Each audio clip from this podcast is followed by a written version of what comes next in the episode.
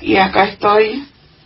Hoy es 3 de mayo. Ocho días llevamos sin agua. Ocho días sin agua y nos piden que nos higienicemos, que nos lavemos las manos. Este señor se llena la boca en todos los canales diciendo que tenemos agua.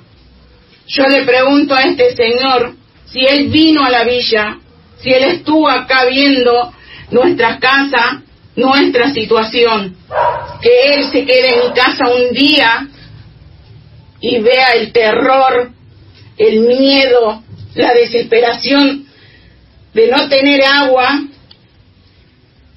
y el miedo a contagiarte este virus, que es terrible, porque nos están diciendo lávense las manos todo el tiempo. ¿Y con qué lo hacemos si no tenemos agua?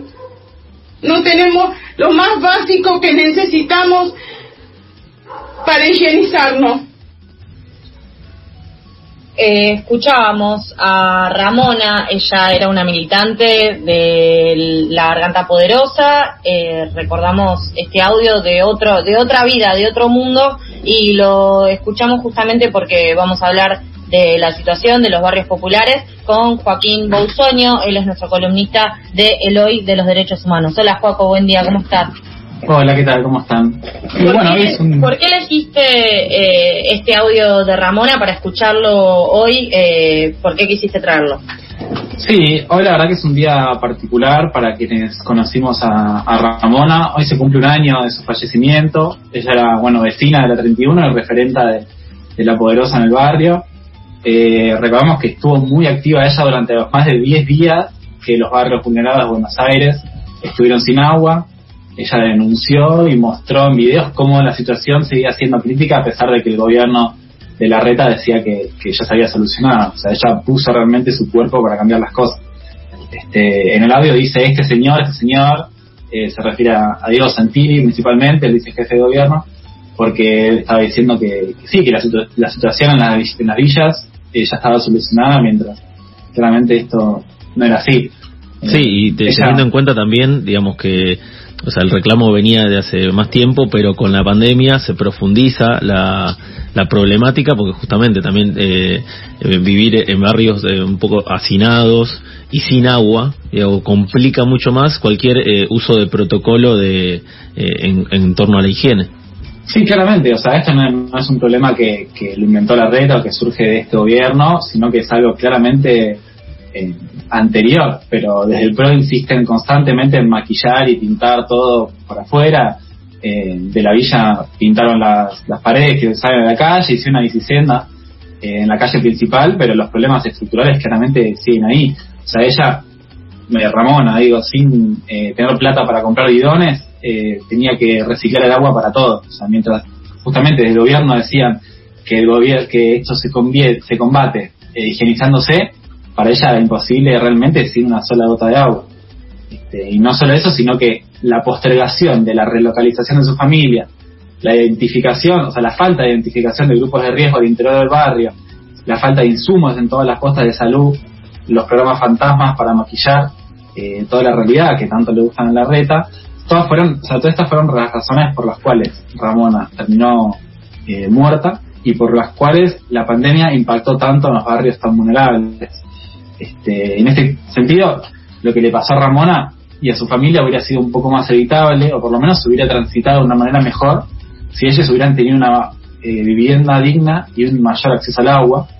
Y por este motivo hoy quería traer a la columna eh, qué es el acceso al agua y por qué el derecho al acceso al agua es uno de los que Ramona y los vecinos de la 31, pero también de muchos otros barrios de la ciudad y de todo el país siguen viendo eh, vulnerados hasta el día de hoy.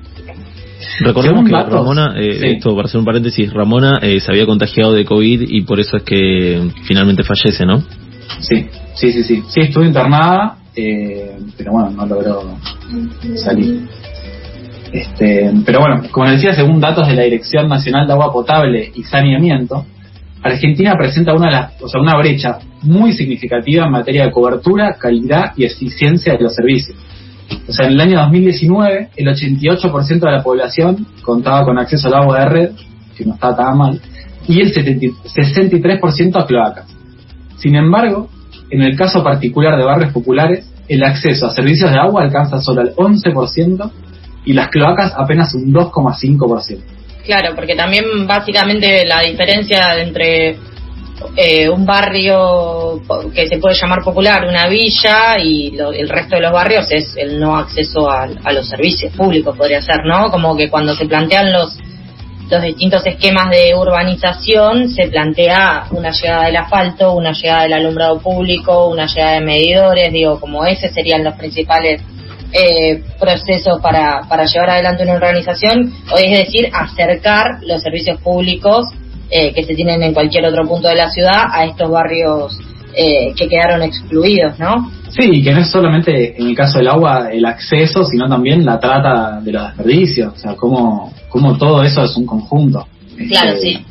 Y sobre todo en, estos momentos de crisis sanitaria, estos insumos básicos no, no pueden faltar. O sea, en la 31, como contaba Ramona, eh, estuvieron 12 días sin agua eh, y esto claramente es, es realmente letal.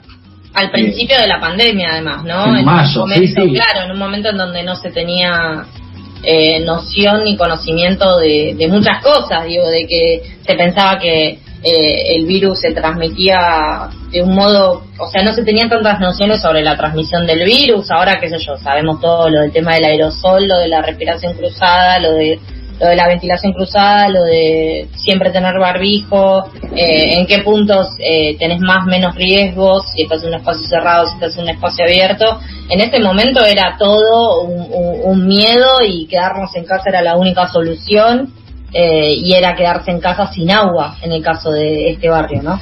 Sí, sí, sí, exactamente. Y bueno, justamente para ponerle un poco de voz a esta problemática, hablé con Eliana Singh, ella es vecina de la 31 y una de las actuales referentes de La Poderosa, que me contaba lo siguiente. El agua se cortó por 12 días, que fueron los días más feos, digamos, porque estaba la pandemia. y en esos 12 días también perdimos a una compañera, a Ramona. Em, tanto como antes de la pandemia, durante la pandemia y ahora eh, tener el agua en la villa es, es difícil. Em, a mí me tocó salir a buscar el agua esos 12 días, eh, agarrar baldes y salir afuera, caminar un buen trecho para poder tener un chorrito de agua que me salió por una manguera. Porque con esta pandemia eh, lo primordial es el agua, la limpieza, la higiene, jabón cosa que no se tuvo. Y la gente en la villa, bueno, trató de, seguir adelante como pudo y todavía algunos la siguen luchando de que el agua no le falte. Em, hay gente que tiene que em, caminar cuadras, por decirlo así, pasillos y largos, como para poder tener el agua que, que le acercan hasta entrada del barrio. Sí, según la Organización Mundial de la Salud, una persona requiere entre 50 y 100 litros por día para satisfacer sus necesidades, tanto de consumo como de higiene. Es decir, entre el agua que tomamos, con la que nos bañamos, la que cocinamos o la que cargamos del, inodoro, estas cantidades son claramente muy grandes. Y una canillita a dos cuadras de tu casa eh, claramente no puede satisfacer todas esas necesidades. No, sin dudas. Además, teniendo en cuenta que, eh, digo, si uno piensa en la cotidianeidad de, la búsqueda de agua, no creo que puedas hacer, em, salvo que sean varias personas y deciden hacer en un viaje, eh, llevar muchos baldes, digo, tenés que ir varias veces en el día. Eh, más en este contexto de frío, de invierno, digo, son personas que lo hacen todos los años pero em, en estos momentos uno toma más dimensión de también de, ese día a día que es una clara ausencia, implica una clara ausencia del Estado, porque como mencionaba Sofi, digo, en las villas lo que sucede es, eh, bueno, eh, esto, la falta de recursos, muchas veces la, el barrio va creciendo más por, por mano de obra y por eh, impulso de, sus propios vecinos que más por presencia del Estado. Y en ese contexto digo, hay falta de la llegada de un montón de servicios y hasta del asfaltado. Entonces queda a la, vista eso, como el Estado no llega a un montón de lugares. Sí, que claramente tampoco es una prioridad. O sea, después de un año de pandemia, este problema, más allá de que el agua quizás no se corta tanto tiempo, sea, sigue estando ahí. Eh, el problema no se solucionó. Y bueno, justamente respecto a esto, hablé con Lloyd Ortega, que también es vecina de la 31, que me contó cómo le afecta esto más allá de la cuarentena el problema del agua, lo que tengo problema es, con la presión, que a veces viene muy poca y otras veces viene muy turbia, que no se puede tomar ni se puede cocinar a veces.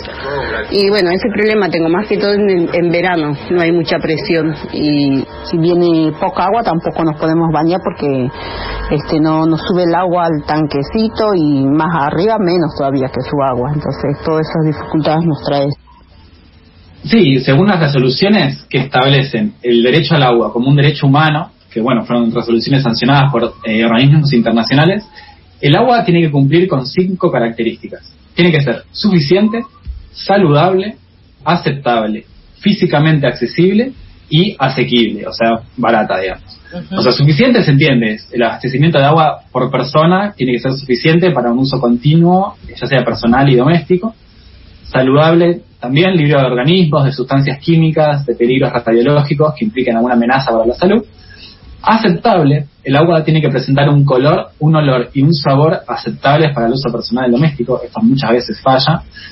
Debe ser físicamente accesible, lo que decíamos, o sea, todo el mundo tiene derecho a unos servicios de agua eh, y saneamientos que sean eh, accesibles dentro eh, o situados en la cercanía inmediata de ya sea el, el hogar, la institución académica, el lugar de trabajo, y bueno, de acuerdo a la OMS justamente, la fuente de agua debe encontrarse a menos de mil metros del hogar o eh, a un tiempo de desplazamiento de menos de 30 minutos. Y por último, asequible, que es quizás lo que menos tenemos en cuenta, que es que tiene que ser barata o accesible económicamente. Y bueno, según un estudio o según lo que se recomienda, eh, se sugiere que el costo del agua no debe superar el 3% de los ingresos del hogar. Como estamos viendo, ninguna de estas condiciones, o muy pocas, se cumplen en los barrios de Buenos Aires, eh, y en el interior del país la situación es incluso peor. Este, como... si, se suma, esto a que, por ejemplo, los precios de los alimentos están cada vez más caros, también digo, llegar a tener la elección de, qué pagar, ¿no? Como de, si encima lo pensás en un sector popular, eh, cómo, cómo se, se se empieza a generar eso de, tener que elegir qué es lo que vas a, hacia dónde va a ir tu ingreso. sí, eh, porque si no tenés además a tratar de pagar la olla o a tratar de, pagar lo que es el servicio de sí. Porque o sea, muchas veces se, tendía o se iban a comprar bidones, eh, por lo menos comunitariamente, pero igual es plata que tenés que elegir dónde ponerla. Sí, también teniendo en cuenta digamos, que, que estamos en un país donde el, el recurso agua dulce, digamos, no, escasea, y estamos en una ciudad que está eh, parada al lado del río más ancho del mundo, ¿no? Digo, debería eh, poder distribuirse ese recurso con mucha más eficacia. Sí, sí, y eh, recordemos que Estados Unidos constantemente insiste en tomar los glaciares y siempre que se puede se hace alguna movida para, para ocupar. Eso ya es un punto más ambientalista, pero el agua como un bien natural o como un recurso natural es claramente muy preciado y hoy falta. Este, pero bueno, hablé con Luna Migens también, ella es coordinadora del área de derechos económicos, sociales y culturales del CELS, que me contó cuáles son los riesgos hoy y qué implica la falta de agua en los barrios y esto obliga a la gente a tener que salir de sus casas y exponerse al virus para juntarse con otros, para buscar agua en otras fuentes como camiones cisterna, por ejemplo. Pero bueno, eso supone exponerse al contagio eh, y por lo tanto poner en riesgo su vida. Además, en un contexto de pandemia, el agua se vuelve un recurso esencial para poder cumplir con las consignas básicas de prevención como lavarse las manos o mantener limpias las, las superficies y poder desinfectar eh, la casa. Sí, claramente entonces eh, es un riesgo no solo no tenerla, sino salir a buscarla.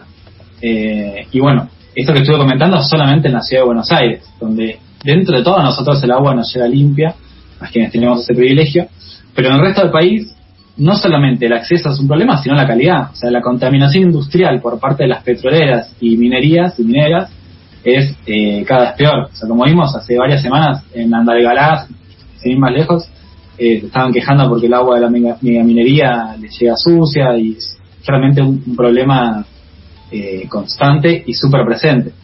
Eh, claramente hacen falta más obras y planificaciones, pero bueno, mientras esto no sea una prioridad, esto no, no va a suceder. Claro, eso te iba a decir, principalmente que, que, se tenga como prioridad, digo, porque bueno, en el caso que pusiste de, Andalgalá, eh, Mijael eh, no, nos había comentado hace unas semanas, justamente más allá del, del, uso del agua, también el tema es la cantidad que se usa y, y en, un lugar donde escasea, digo, los vecinos tienen muchos problemas para poder acceder al agua, entonces si la prioridad no es eh, que los vecinos accedan al agua, muy difícilmente se termine solucionando el problema. Sí, estos 50 a 100 litros que se necesitan eh, diariamente por persona son ínfimos al lado de la cantidad de miles de litros que usan eh, las megaminerías o las industrias. Este, y bueno, para cerrar, la falta de acceso al agua eh, también, o sea, quería aclarar esto, limita otros derechos, como la salud, la educación y el trabajo. O sea, no solamente es la falta de agua, sino que implica un montón de pérdidas más.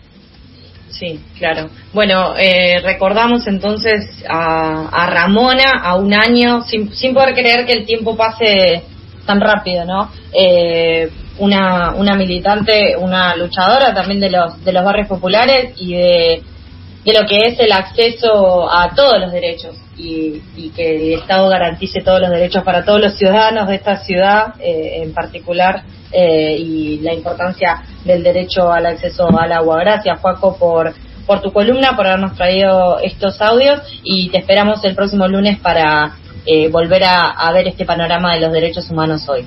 Dale, gracias a ustedes. Abrazo.